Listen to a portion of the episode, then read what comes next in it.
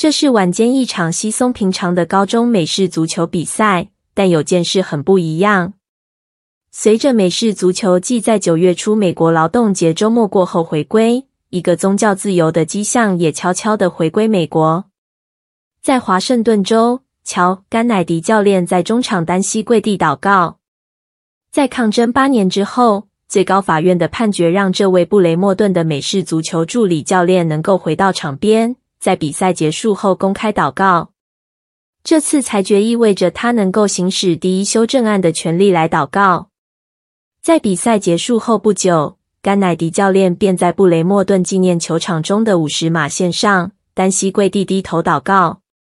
之后，这位教练向等候已久的大批记者透露他的祷告内容。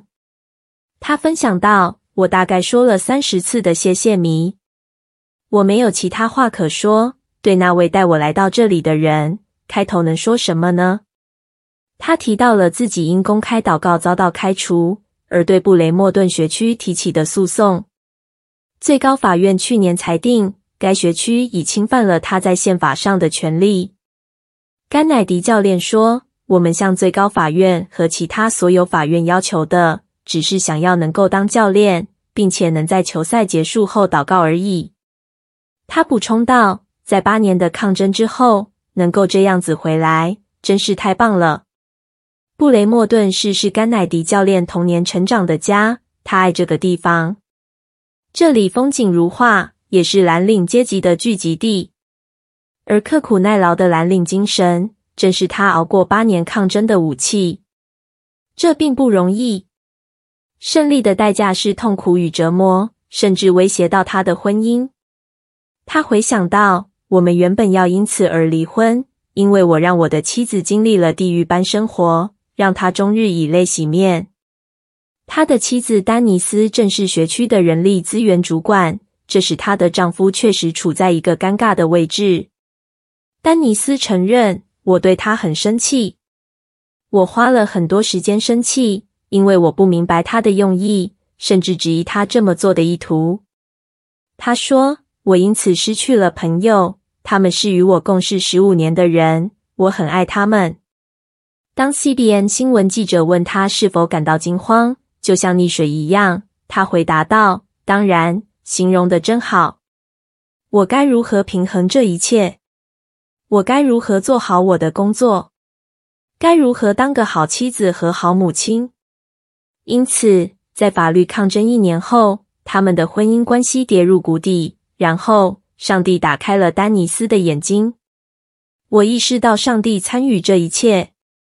这不是我丈夫的问题，不是我丈夫想在这种情况下成为被关注的焦点。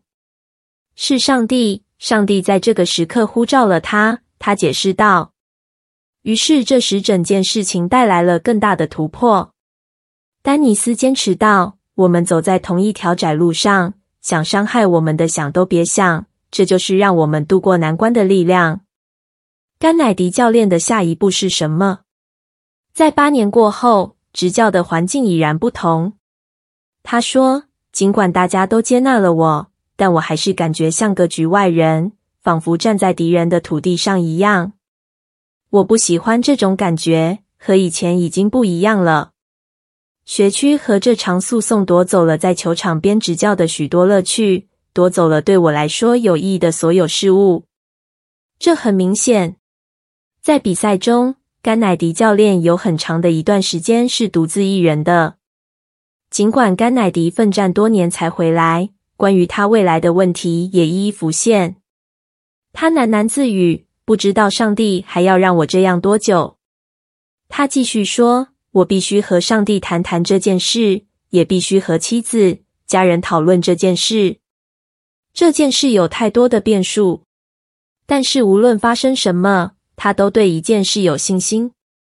甘乃迪教练说：“我已经冲破终点线，我希望上帝能够微笑着看着我，并能悦纳我做到他呼召我做的事。”